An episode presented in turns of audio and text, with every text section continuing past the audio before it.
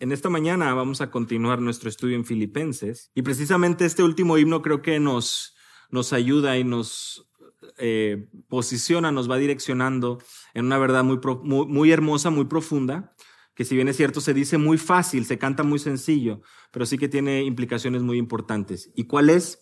Él me sostendrá. Es Dios quien nos sostiene.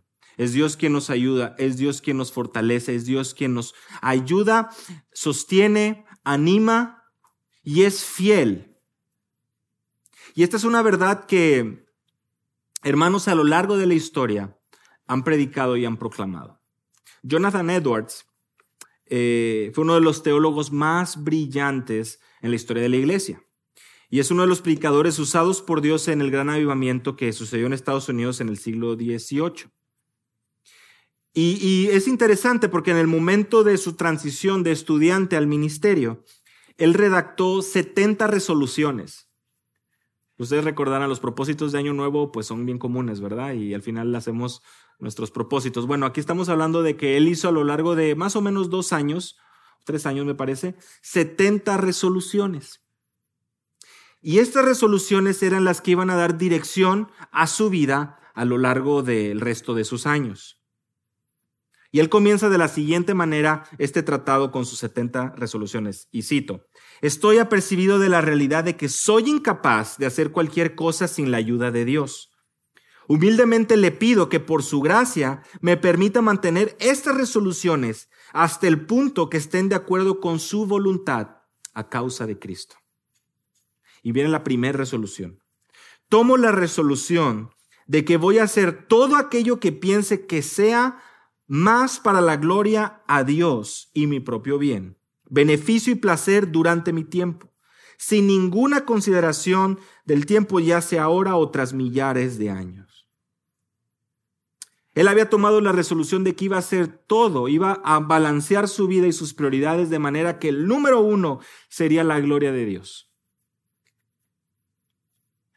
Y este, esta decisión, esta disciplina, armoniza perfectamente con la verdad preciosa de que Él nos preserva, pero nosotros somos llamados a perseverar.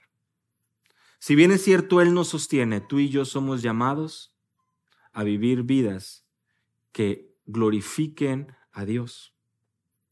La semana pasada estudiábamos Filipenses capítulo 1, versículo 1 y 2, y estos dos versículos nos daban una dirección también y nos ponían en, un, en una situación de, de, de humildad, porque reconocíamos que era solamente por la paz y la gracia de Dios que tú y yo podemos realmente encontrar no solamente la identidad, como vimos en el versículo 1, esclavos, siervos y además santos, sino también nuestra fortaleza. Es la paz de Dios es la gracia de Dios que nos sostiene, que nos fortalece. Y eso lo estudiábamos la semana pasada. Pero ahora me parece que vamos a ir progresando en la carta y vamos a ver con la ayuda de Dios del versículo 3 al versículo 11.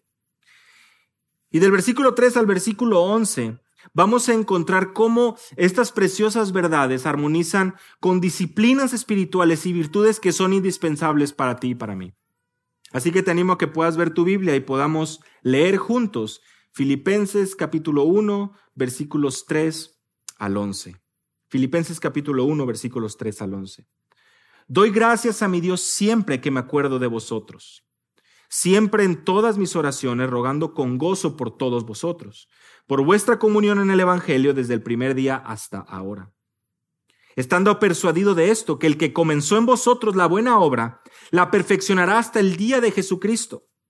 Como me es justo sentir esto de todos vosotros, por cuantos tengo en el corazón y en mis prisiones, y en la defensa y confirmación del Evangelio. Todos vosotros sois participantes conmigo de la gracia, porque Dios me es testigo de cómo os amo a todos vosotros con el entrañable amor de Jesucristo.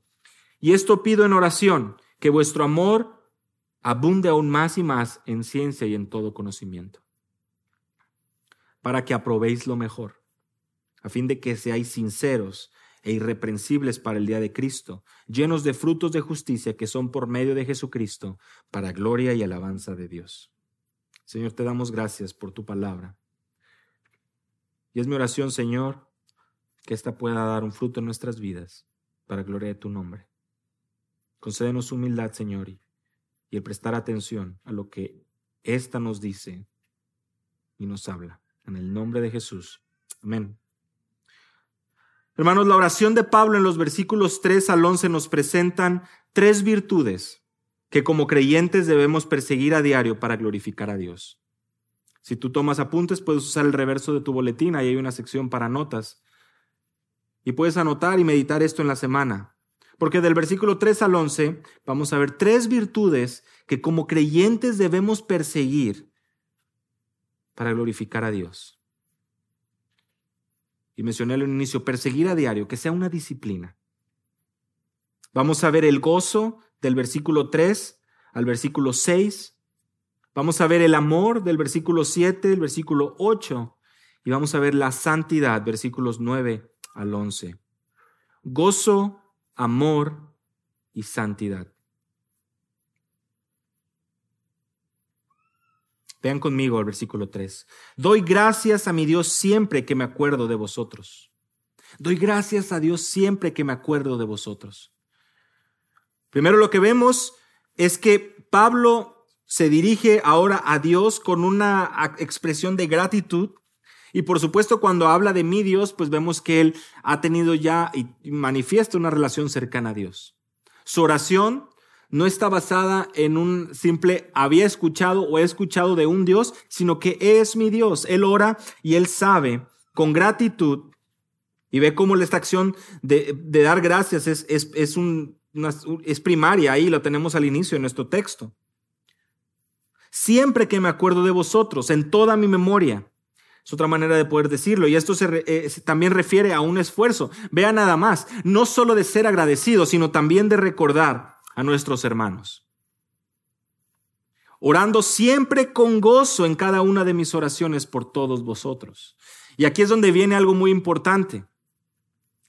Él está dando gracias a Dios en oración y esta oración tiene una descripción ahí clara, con gozo.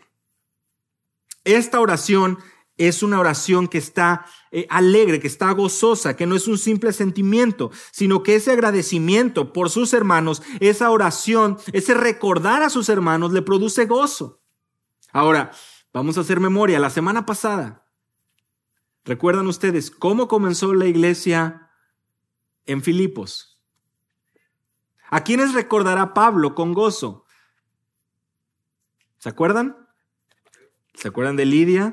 ¿Se acuerdan del carcelero? Hechos capítulo 16. ¿Se acuerdan de, de lo que Dios había, había hecho? Los milagros que habían sido testigos las personas ahí. Se bautizó la familia de Lidia, se bautiza la familia del carcelero. Los tiene en el corazón, Pablo. Y yo creo que de alguna manera también está manifestando que él tiene en su corazón la manera en que Dios obró en este lugar, en esta ciudad en particular. El libro de los Hechos nos narra el inicio de la iglesia y de manera muy interesante nos sitúa aquí en Filipos, en esta provincia de Macedonia, haciéndonos ver que ahí la iglesia había comenzado por el ministerio de Pablo y que estos primeros creyentes iban a reproducir y con el pasar de los años, con el pasar de los meses, ya había una comunidad de creyentes. Lo sabemos porque, como ustedes bien recordarán, versículos 1 del capítulo 1, vemos que ya hay establecido un liderazgo en la iglesia. A los santos en Cristo Jesús que están en Filipos, incluyendo a los obispos y los diáconos. Importante, ¿no? Ya había un liderazgo, ya había una iglesia establecida y a ellos les, les escribe Pablo. Y a ellos se, le, agradece a Dios por su vida, recordándolos con gozo en sus oraciones. Versículo 4. Su oración es con gozo. Y sabes, la semana pasada también mencionaba que el gozo es un tema recurrente eh, a lo largo de la carta. En cada una de mis oraciones, Él está recordando y teniendo presente a los hermanos en Filipos en sus momentos de devoción, en sus momentos de acercarse con Dios. Y aquí podemos ver algo muy importante también con respecto a la oración.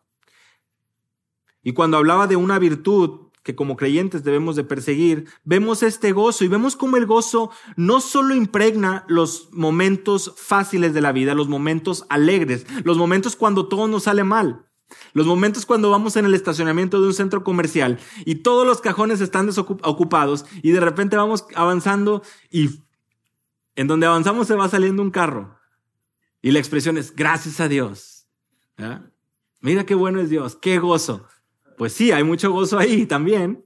Pero ese gozo no solo impregna esos momentos que hasta chuscos pueden suceder, pero que son reales, sino también nuestras oraciones. Ve cómo el gozo verdadero no solo acompaña esos momentos de algarabía y de contentamiento, de felicidad, sino también aquellos momentos de devoción particular cuando tú estás a solas con el Señor al inicio del día, durante el día, al finalizar el día, agradeciendo. Y sabes, ese gozo no es nada más un gozo sentimental, un gozo de, ah, sí, yo estoy muy alegre. ¿Por qué sabemos esto? ¿Por qué sabemos que va un poco más allá? Porque Él está recordando a sus hermanos. Y pues, tú sabes, seguramente a más de uno, a veces batallamos para recordar los nombres, a lo mejor los rostros. Implica que pensemos un poquito, implica que nos esforcemos un poquito. Imagínate la cantidad de personas que no habrá conocido Pablo al estar teniendo tantos viajes, al estar plantando varias iglesias. Además de la gente que conocía antes, ¿verdad? Sin necesidad de redes sociales, sin necesidad de viajar en avión, sin todo. Pero él aún así, ¿cuánta gente no habrá conocido? Y sabes, él oraba con gozo, él oraba con entendimiento, él oraba pensando y agradeciendo por sus hermanos, los cuales los tenía presentes en su corazón. Bueno, me estoy adelantando un poquito, pero los tenía presentes en sus oraciones. El gozo es recurrente en la carta. Algunos le llaman la epístola del gozo a los filipenses. Pero este gozo en particular comienza a asomarse desde un inicio, porque es aquello que acompaña la oración de Pablo. ¿Acompaña nuestras oraciones? ¿Acompaña nuestra vida? Versículo 5. Por vuestra participación en el Evangelio desde el primer día hasta ahora. La, oración, la razón de la oración con gozo es esta. Por, por vuestra participación en el Evangelio. Participación es la palabra koinonía en griego. Y este implica intereses mutuos, asociación, comunión, relación cercana, participación participación en la predicación del Evangelio, en la propagación de las buenas nuevas. ¿Qué es lo que está diciendo Pablo a los filipenses? Ustedes formaron parte desde el primer día en esto que yo estoy viviendo, en esto que yo estoy haciendo, en esto que yo a lo que me estoy dedicando.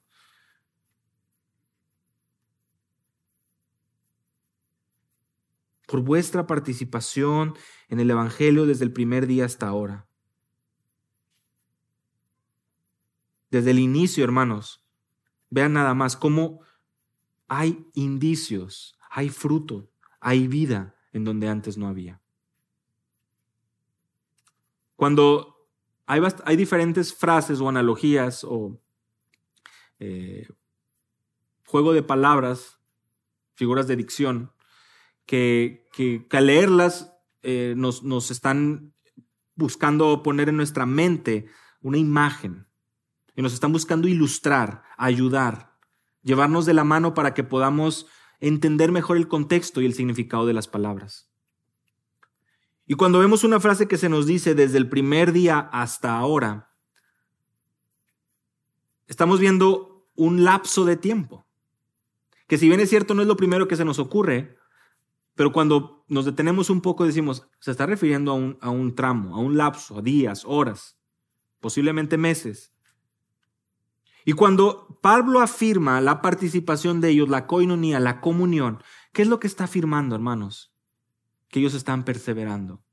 ¿Qué es lo que está afirmando? Que ellos están dando fruto, que ellos están caminando, que ellos están avanzando, están progresando.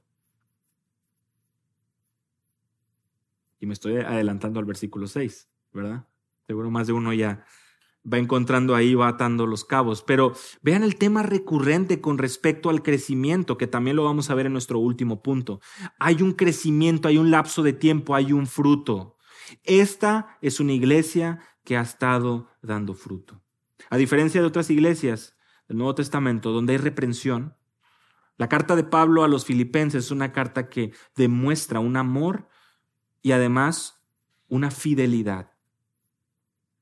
Una fidelidad. Desde el primer día hasta ahora, dice, yo doy gracias en mis oraciones con gozo por ustedes. Yo doy gracias a Dios por ustedes. Versículo 6. ¿Qué mayor gozo? ¿Qué mejor gozo al, al poder leer un pasaje como este? estando convencido precisamente de esto, versículo 6, que el que comenzó en vosotros la buena obra la perfeccionará hasta el día de Cristo Jesús. Estando convencido precisamente de esto, que el que comenzó en vosotros la buena obra la va a perfeccionar hasta el día de Jesucristo, hasta el día de Cristo Jesús. ¿Qué es lo que dice Pablo? El gozo que yo siento por ustedes el gozo que yo veo en su vida, el fruto, el gozo que yo siento por ustedes, el gozo que acompaña mis oraciones, perdón, el fruto que acompaña su vida durante todo este tiempo al estar participando conmigo y en comunión conmigo, a pesar de la distancia.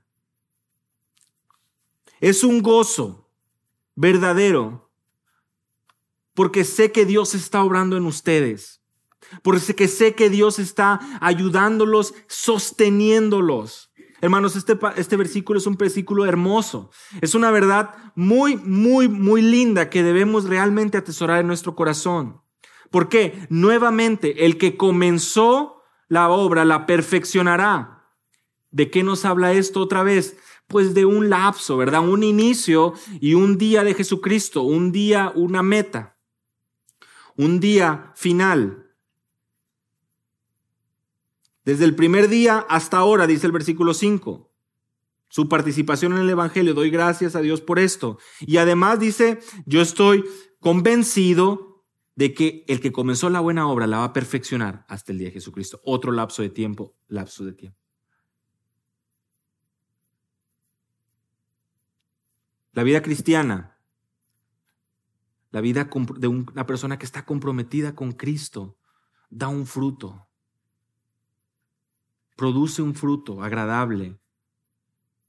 Y parte esencial de ese fruto es esa perseverancia. La perseverancia. Pero esta perseverancia, este crecimiento, esta madurez, este lapso de tiempo, desde arriba, vemos que es Dios quien está preservando. Es Dios quien ha iniciado la obra. Y ve, es qué importante es esto, hermanos. Él está eh, diciendo, estoy convencido de esto. Mira, este es el fundamento. El que comenzó en vosotros. ¿Quién comienza la obra de regeneración? ¿Quién comienza la obra? ¿Quién es el que comienza y el que toma la iniciativa? Es Dios. Ve cómo Él no dice, estoy convencido de esto, que ustedes se acercaron a Dios que ustedes lograron esto, que ustedes se esforzaron, que ustedes no. El que comenzó en vosotros la buena obra, Él es. La salvación es del Señor de principio a fin. Y Él es quien comenzó la buena obra.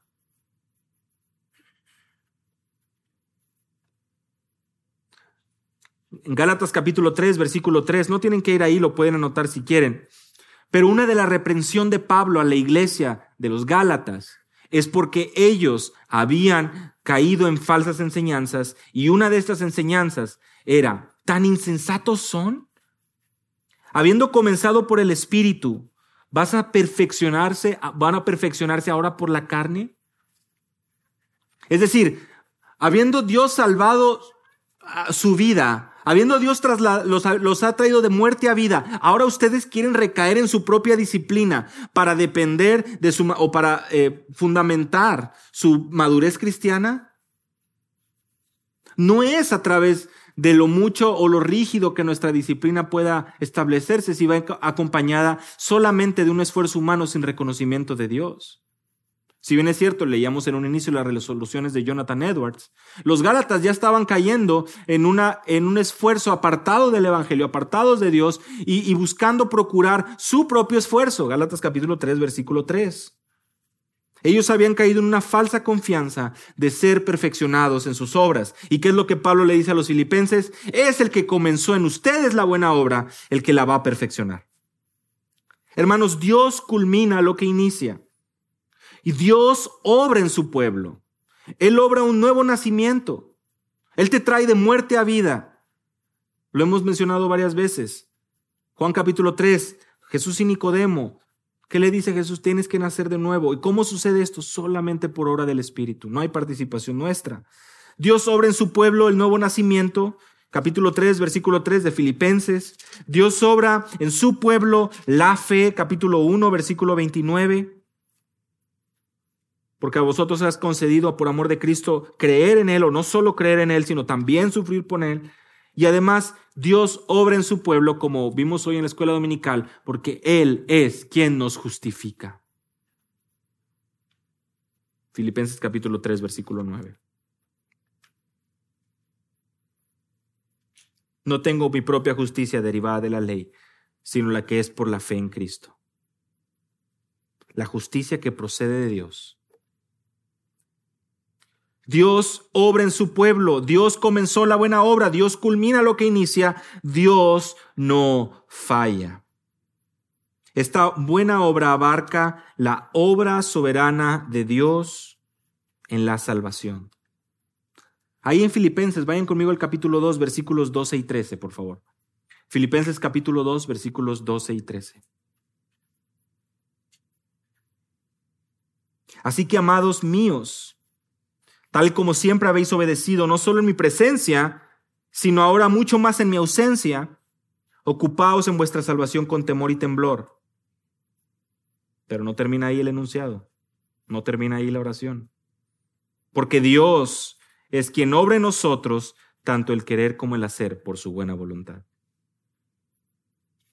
Filipenses capítulo 2, versículo 13, 12 y 13. Muchos a veces se han quedado en el versículo 12.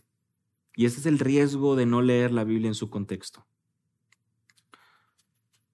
Ocupaos en vuestra salvación con temor y temblor.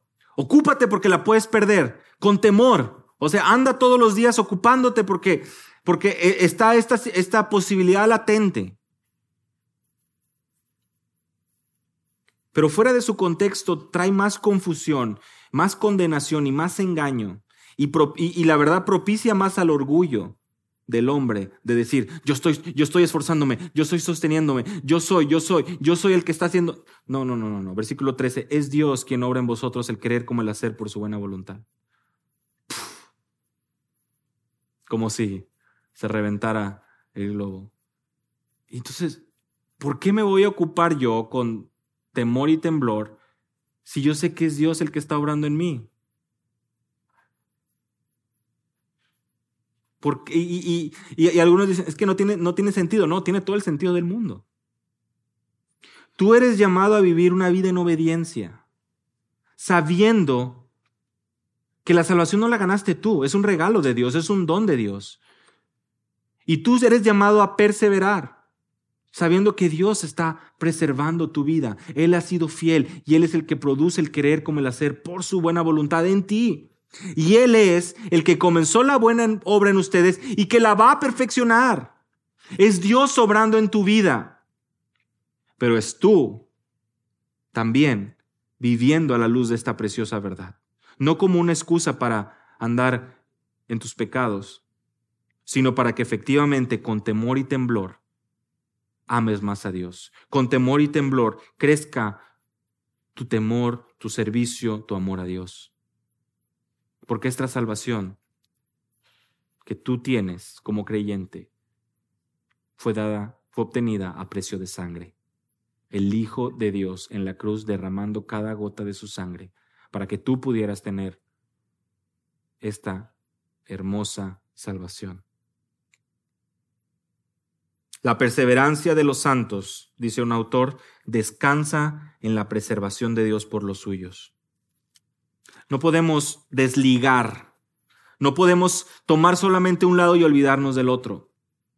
No, no somos robots, no, no somos títeres.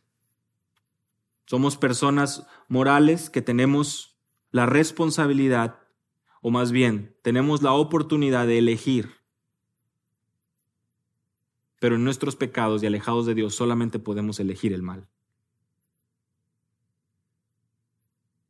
Por cuanto todos pecaron y están destituidos de la gloria de Dios. Nuestro libre albedrío sí, está ahí, pero solamente para elegir lo malo. Si alguien no prende la luz, ¿cómo vamos a encontrar la puerta? Si alguien no prende la luz, si alguien no cambia nuestro corazón, ¿cómo no vamos a ¿Cómo vamos a poder volver a respirar si no viene un milagro, la regeneración, el nuevo nacimiento? Es Dios quien comenzó la buena obra, es Dios quien te llamó a salvación, es Dios quien encendió la luz. Segunda de Corintios capítulo 4, es Dios que hizo resplandecer de las tinieblas la luz, el que ha hecho brillar la luz en la faz de Jesucristo sobre vuestros corazones. Segunda de Corintios capítulo 4 del versículo 4 en delante. Es Dios el que ha comenzado en vosotros la buena obra y el que la va a perfeccionar. Santiago capítulo 1, versículo 18. En el ejercicio de su voluntad de Dios, Él nos hizo nacer por la palabra de verdad para que fuéramos las primicias de sus criaturas. Ve cómo armoniza perfectamente la escritura. Santiago nos dice, es en el ejercicio de la voluntad de Dios, en su soberanía, en su poder, que nos hizo nacer por la palabra de verdad. ¿Por qué sabemos que es la palabra de verdad la que produce este nuevo nacimiento? Porque la fe viene por el oír y el oír la palabra de Dios. El mensaje del Evangelio, la palabra de verdad, la escritura, es aquella que es poder de Dios para salvación. Y esta necesita ser escuchada. Esta necesita venir al corazón, al oído de las personas. Y es esta preciosa palabra la que nos hace nacer. Dios culmina lo que inicia y otro gran ejemplo de esto es Romanos capítulo 8, del versículo 29 al 30. Romanos capítulo 8, versículo 29 al 30.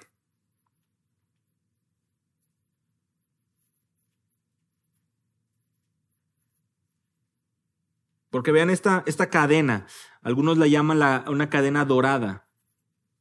Y la encontramos en el versículo 30, pero leamos desde el versículo 29. Porque a los que de antemano conoció, también los predestinó a ser hechos conforme a la imagen de su Hijo, para que Él sea el primogénito entre muchos hermanos. Y a los que predestinó, a estos llamó. Y a los que llamó, a estos justificó. Y a los que justificó, a estos glorificó.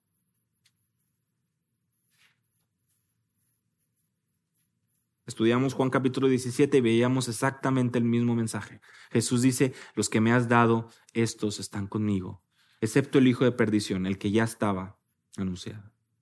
Hermanos, verdades doctrinales como esta, verdades de la escritura como esta, no son excusas para relajarnos y decir, mira, no pasa nada, pues ya estamos prestinados. Eso no es el mensaje de la escritura, nuevamente, lo vemos.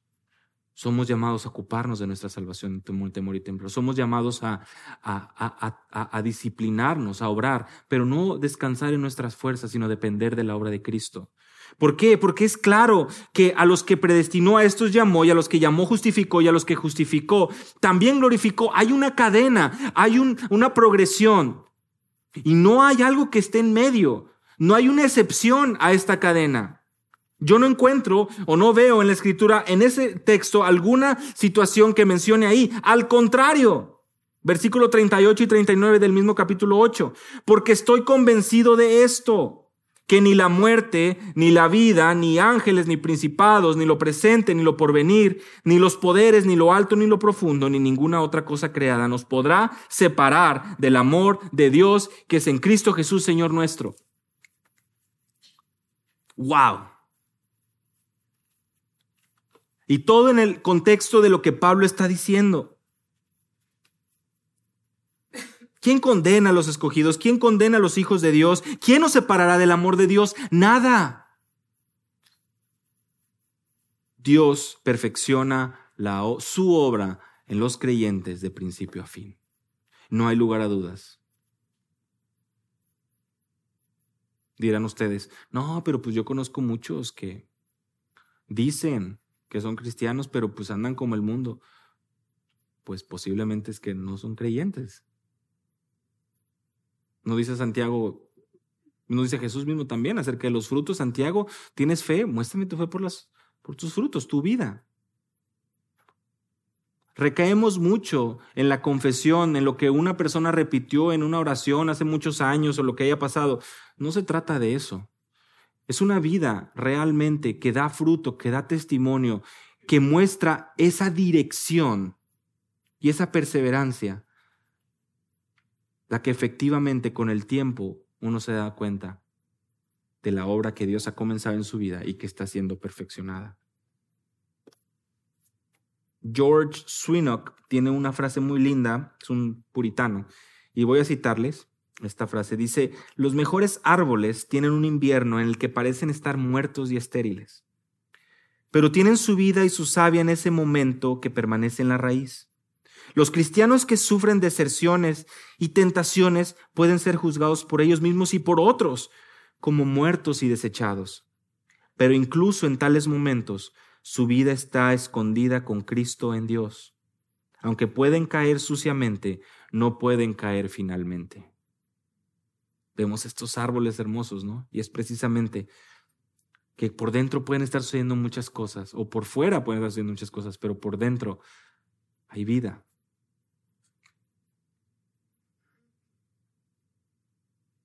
Lo que Pablo quiere decir, dice William Hendrickson, es esto, vuestra perseverancia en la participación unánime en la obra del Evangelio, versículo 5, me ha convencido de que sois objetos de la preservación divina, versículo 6. Por ello, doy gracias a Dios, versículo 3, rogando con gozo, versículo 4. Muy importante, observemos esta frase. Lo que Pablo quiere decir con esto, está resumiendo Hendrickson, dice, la perseverancia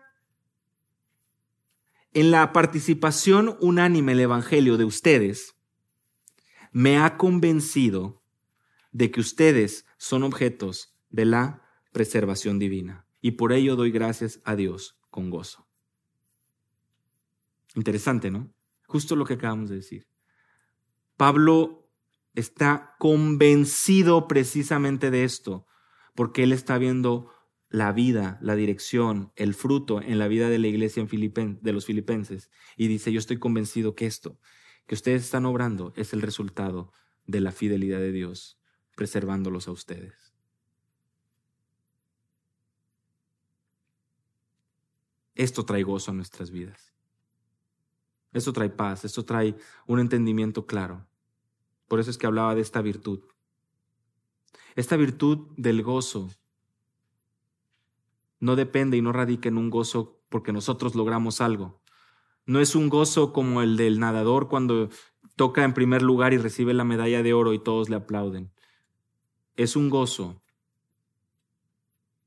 que lejos de jactarse en tu propia fuerza, en tu propio esfuerzo, simplemente voltea al cielo y agradece la obra de Dios, quien es fiel en perfeccionar la obra que ha comenzado en tu vida y en la mía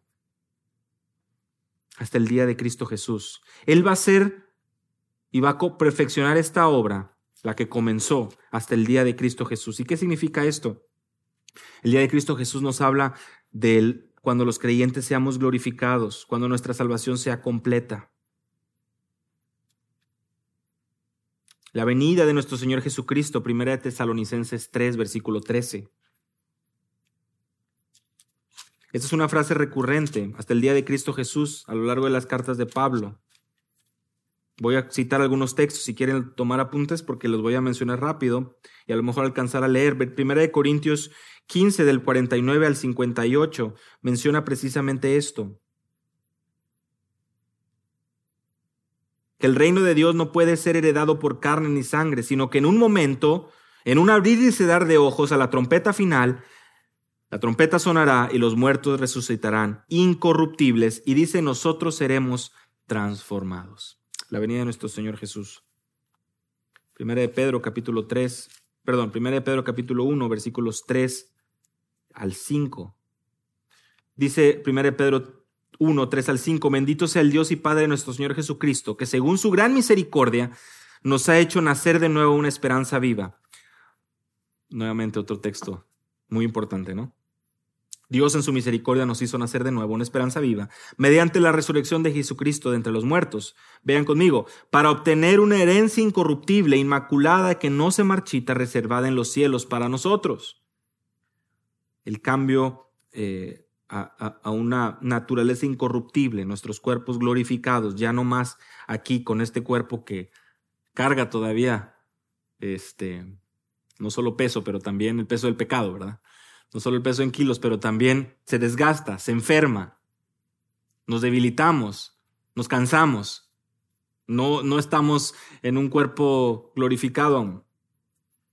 Pero versículo 5 nos dice que sois protegidos por el poder de Dios mediante la fe para la salvación, que está preparada para ser revelada en el último tiempo. Veas, ve, ve nada más eso. 1 Pedro capítulo 1, versículo 5.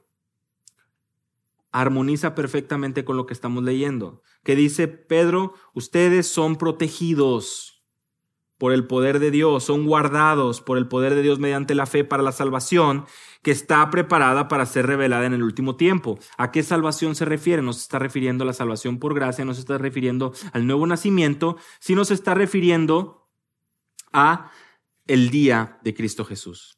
Se está refiriendo a eso. Y dice Pedro, ustedes son protegidos. Y Pablo, ¿qué dice? El que comenzó la buena obra en ustedes la va a perfeccionar. Armoniza perfectamente el mensaje. Y esto, hermanos, trae gozo. Una oración con gozo, una vida de gozo es la que está fundamentada sobre verdades bíblicas. Y una de ellas es, Señor, dame gracia para seguir, para obrar, para perdonar, para amar, para orar por mis hermanos. Perdóname cuando si te ofendo, perdóname cuando te ofendo. Permíteme descansar en esta preciosa verdad, que es tu palabra, tu obra, la que va a seguir siendo perfeccionada en mi vida, o mi vida siendo perfeccionada por tu palabra. Hay una madurez y un crecimiento espiritual. Así que esto debe traer gozo a nuestra vida. Hablamos del amor como segunda virtud, versículos 7, 8.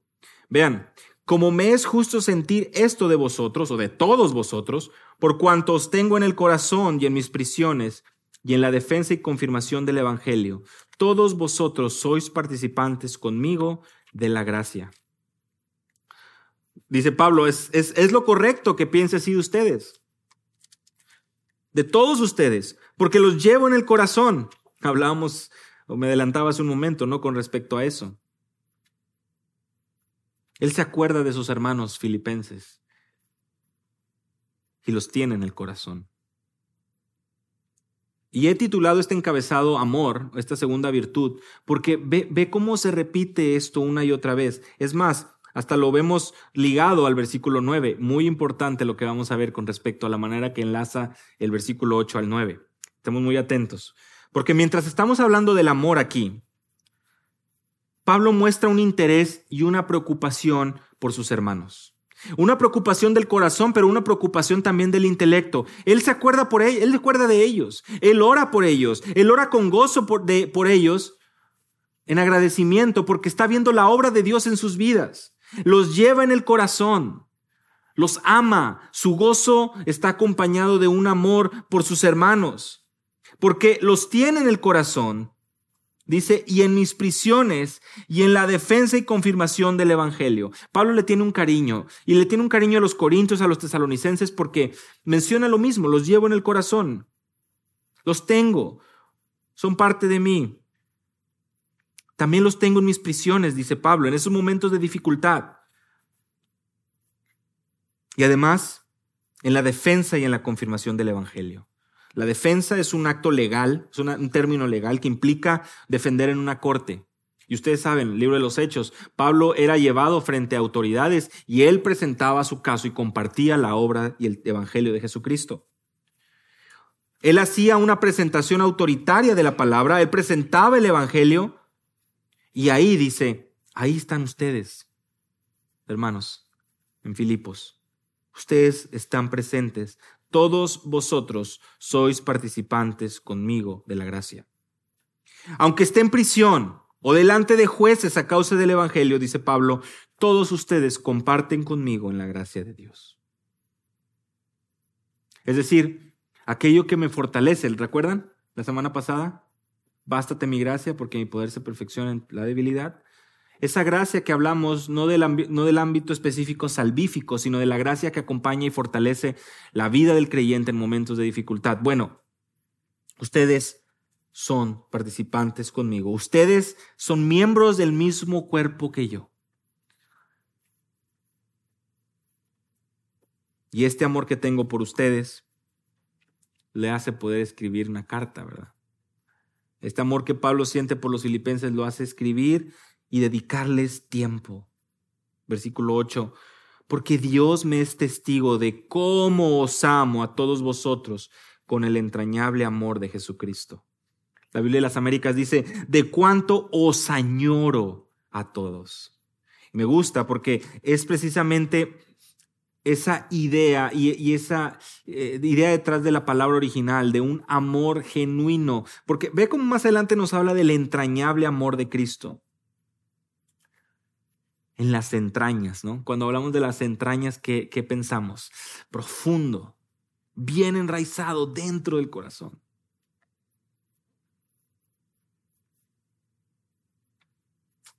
Nos habla de un amor que proviene de lo más profundo, un autor menciona lo siguiente, es como si Cristo está expresando su amor a los filipenses a través de la pluma y letra del apóstol Pablo.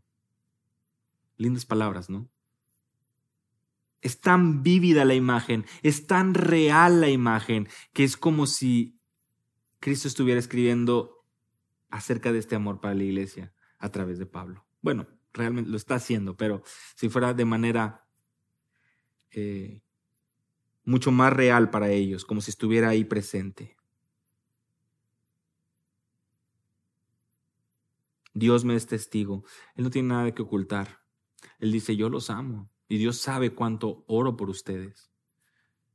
¿Cuánto oramos nosotros por nuestros hermanos?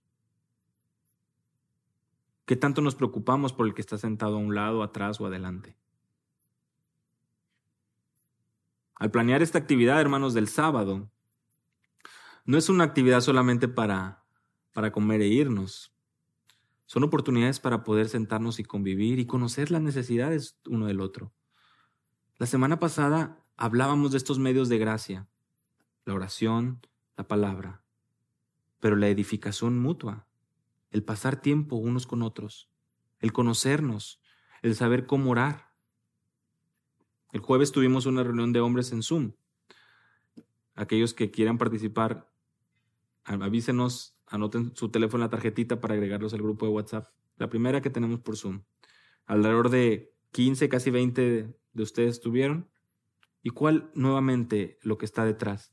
El conocernos, el fomentar una amistad. Hablaba con un hermano esta semana y es que nuestra vida cristiana no puede estar aislada. Nuestros mejores amigos no pueden ser incrédulos. Y lo digo por lo siguiente. Aquellos con los que pasamos más tiempo, aquellos a los que acudimos por un consejo, y estoy hablando de un consejo, por supuesto, de vida, no estoy hablando de un consejo legal o un consejo de impuestos o algo así, pero aquellos a los que recurrimos como amigos, deben ser creyentes, de otra manera el consejo que vamos a recibir, tú bien sabes. ¿En qué va a estar enraizado? ¿Qué es lo que la sociedad nos llena nuestra mente hoy? ¿Somos víctimas? Somos, nosotros no somos culpables, somos víctimas de la situación a nuestro alrededor, nosotros somos buenos. Y a partir de ahí ya todo va mal. Perdonar, ¿por qué vamos a perdonar al que nos ofende? y tantas y otras cosas. El amor que Pablo le tiene a los filipenses es un amor que está enraizado, fundamentado en la palabra. Es un amor que viene de Jesucristo. En esto conocerán que son mis discípulos, ¿no lo dijo él, Juan, capítulo 13, versículo 35, en que os améis unos a otros. Y si no pasamos tiempo, y si no nos conocemos, y si no conversamos, y si no oramos, si no nos edificamos, si no nos exhortamos, si no nos amonestamos, estamos dejando pasar un adelanto del cielo, si lo queremos ver así. Estamos aislándonos y esto por supuesto que trae repercusiones. un amor genuino centrado en la palabra, una convivencia y una comunión de los santos. Es un medio de gracia invaluable y lo vemos en la vida del apóstol Pablo. Este ejemplo es un amor para nosotros.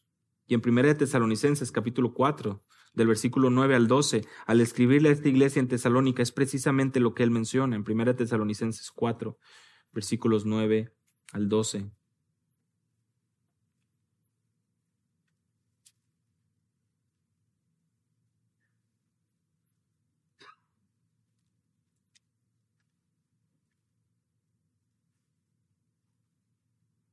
Dios no nos ha destinado para ira, sino para obtener salvación por medio de nuestro Señor Jesucristo, que murió por nosotros para que ya sea que estemos despiertos o dormidos, vivamos juntamente con Él. Alentaos unos a otros, edificaos el uno al otro, tal como le estáis haciendo. Versículo 17, orad sin cesar. Versículo 16, estad siempre gozosos. Estad siempre gozosos. Orad sin cesar. El amor, hermanos, es una virtud que somos llamados a cultivar, pero no lo podemos hacer solo, solos. A través de su palabra, entendiendo nuestra necesidad y anhelando y disfrutando y edificándonos unos a otros en este contexto, el de la iglesia. Somos miembros de un cuerpo.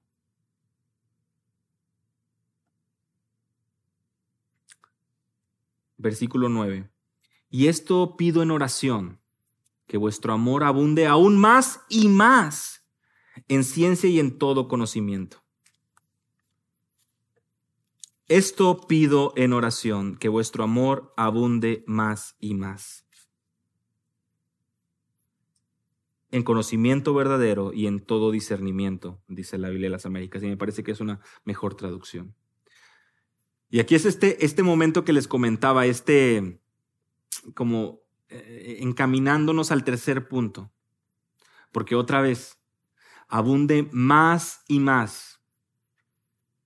Hablábamos hace ratito de las imágenes, ¿no? Y cómo nos expresaban desde el primer día hasta ahora. Perfeccionar desde el, el que comenzó la buena obra hasta el día de Jesucristo. Y ahora nos dice, abunde más y más.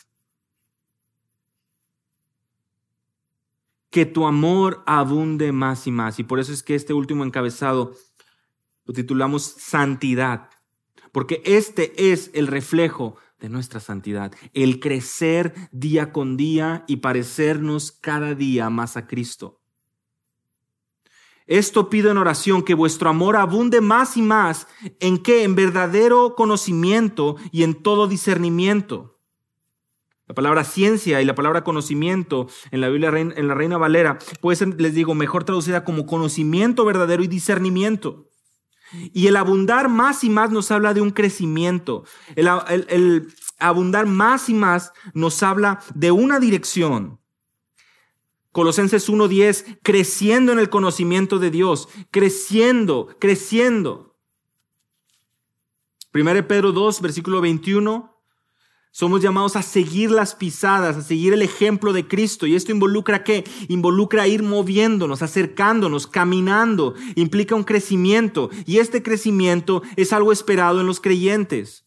Un crecimiento es algo esperado, ¿por qué? Porque somos llamados a dar fruto, porque estamos sirviendo a Dios, ocupándonos de nuestra salvación en buenas obras, con temor y temblor por la obra que Cristo ha hecho, pero dependiendo y entendiendo que es Él el que produce en nosotros el creer como el hacer por su buena voluntad.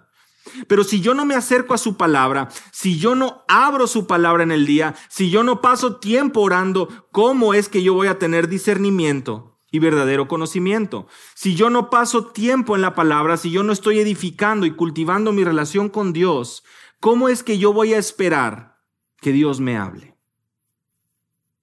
Si Él ya lo ha hecho a través de su palabra. ¿Cómo es que yo estoy esperando que Él sea el que vaya produciendo y alimentando mi alma si yo no estoy dispuesto a ocuparme, citando a Pablo ahí, a ocuparme en estos medios de gracia que nos ha dado. Por eso es que les decía, es algo muy claro, o sea, al no haber crecimiento, al no haber un compromiso, al no haber fruto, es mejor evaluarse y decir, ¿realmente seré un creyente? ¿Realmente Dios ha obrado en mí un nuevo nacimiento?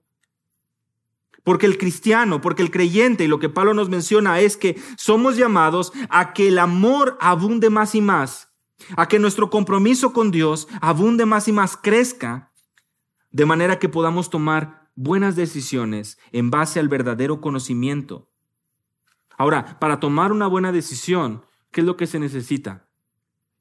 Pensar, ¿verdad? Ve cómo la palabra de Dios nunca nos llama a cortar ese switch, ¿verdad? Del, del cerebro.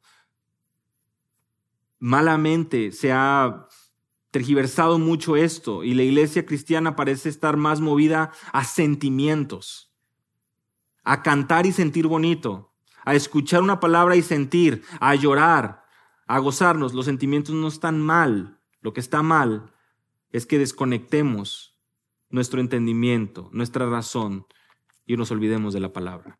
Porque esta es precisamente la palabra profética más segura, lo dice el apóstol Pedro. Esta es la verdad, esta es luz y lámpara.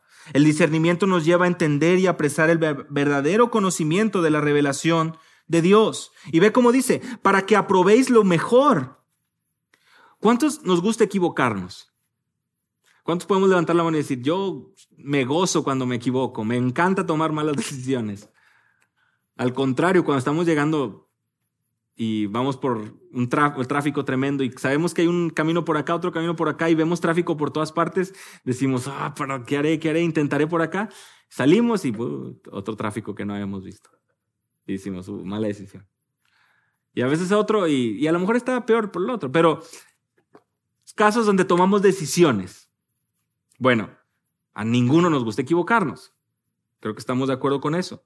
Bueno, para que, para que podamos tomar buenas decisiones en nuestra vida con discernimiento y verdadero conocimiento, es necesario que nuestro amor abunde más y más. Que nuestro amor por Cristo abunde más y más, nuestro amor por nuestros hermanos, porque esto lo que va a producir es mayor deseo de aprender de Él. Si yo digo que amo a Cristo, quiero conocerlo más. Cuando los casados, cuando estábamos de novio con nuestra pareja, pasábamos tiempo, ¿verdad? Si yo decía que yo la quería, que me interesaba, que la amaba, pues me gusta pasar tiempo con esa persona, me gusta pasar tiempo con, con ella, me gusta pasar, eh, conocerla más. Lo mismo sucede, y pues con mayor importancia, si decimos amar a Cristo, si decimos amar a nuestros hermanos, vamos a preocuparnos por servirlos, por edificarlos, por darles buenas palabras de ánimo. ¿Y cómo vamos a obtener esas palabras? A través de la escritura.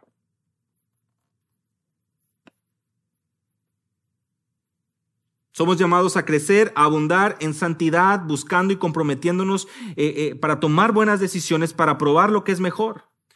Y este, esta palabra de poner a prueba, aprobéis, el contexto griego, el contexto de, de, aquel tiempo, se usaba para probar las monedas, para saber aquellas monedas que son verdaderas o falsas. Y yo creo que es una excelente manera de poder verlo. A ninguno de nosotros nos gusta que nos tomen el pelo, que nos engañen. Queremos saber, bueno, Este es el camino. No digo que es el camino para que no nos vayan a estafar en el mundo, sino para que para tu vida, para tu familia, para tu vida espiritual, puedas tomar decisiones sabias para liderar a tu familia, para liderar a tus hijos. Hermanos, aprobéis lo que es mejor. Es saber elegir bajo una perspectiva eterna y no temporal. Mira, seguro más de uno ha ido a un hotel aquí. ¿Cuántos vamos a un hotel y llegamos y lo primero que hacemos es, esas cortinas no me gustan, déjame voy a ir a comprar otras allá a la tienda. ¿Sabes qué? Esas sábanas no me gustan, déjame voy a ir a comprar. Mira, el acomodo de los sillones, déjame voy a ir ahorita a la mueblería y voy a traer otros muebles y el refri está muy chiquito, o sea, hace que voy a ir a comprar. ¿Cuántos hacemos eso? ¿Por qué? ¿Por qué no adecuamos el cuarto de hotel a nuestro gusto? Porque sabemos que vamos a estar ahí un día, dos días, tres días, cuatro días, cinco días. ¿Por qué nos cuesta tanto dejar de acomodarnos en esta tierra, sabiendo que aquí vamos a estar solamente unos años.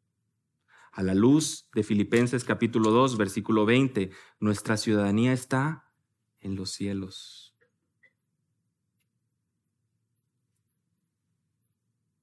¿Por qué nos cuesta tanto? ¿Por qué, no, ¿Por qué la misma lógica en el hotel es muy fácil?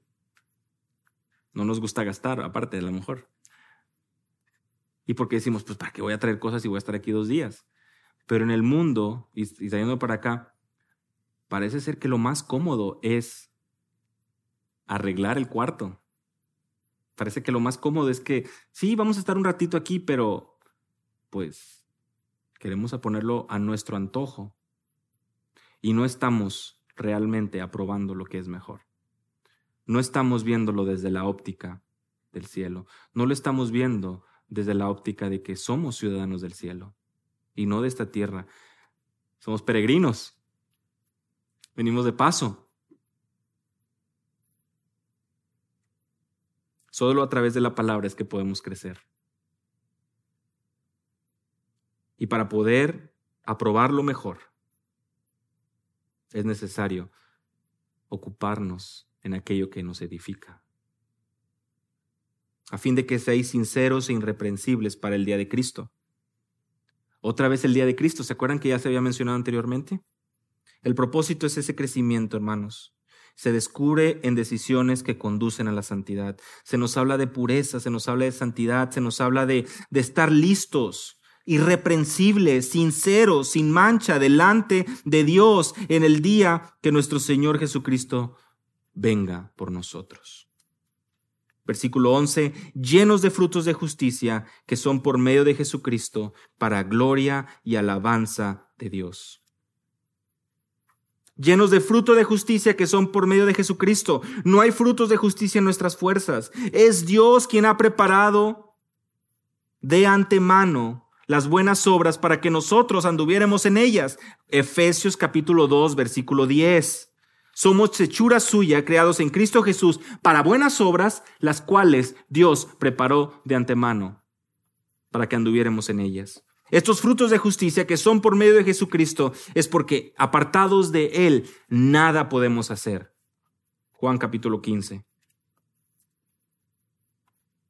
Traer un fruto agradable delante de Dios, crecer en amor más y más, nos habla de una santidad, nos habla de una consagración.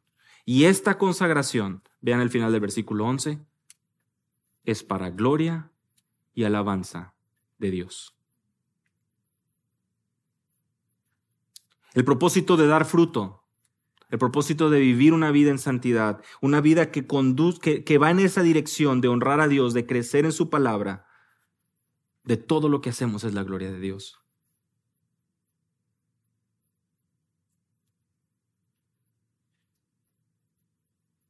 Y primera de Tesalonicenses 3, 12 y 13, lo pueden anotar ahí, lo pueden estudiar en su casa.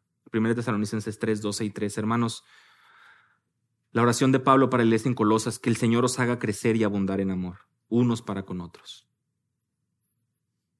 para que sean afirmados vuestros corazones, irreprensibles en santidad delante de Dios.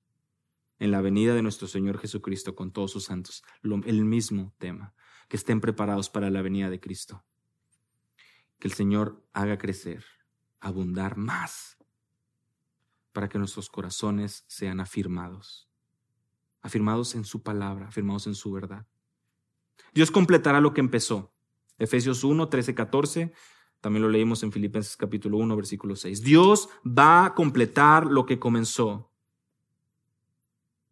La seguridad eterna del creyente está fundada en la naturaleza preservadora del Dios Trino. Son tres virtudes, hermanos, que como creyentes debemos perseguir a diario para glorificar a Dios. Hablamos del gozo, porque Dios nos preserva. Hablamos del amor, porque Dios dio a su Hijo.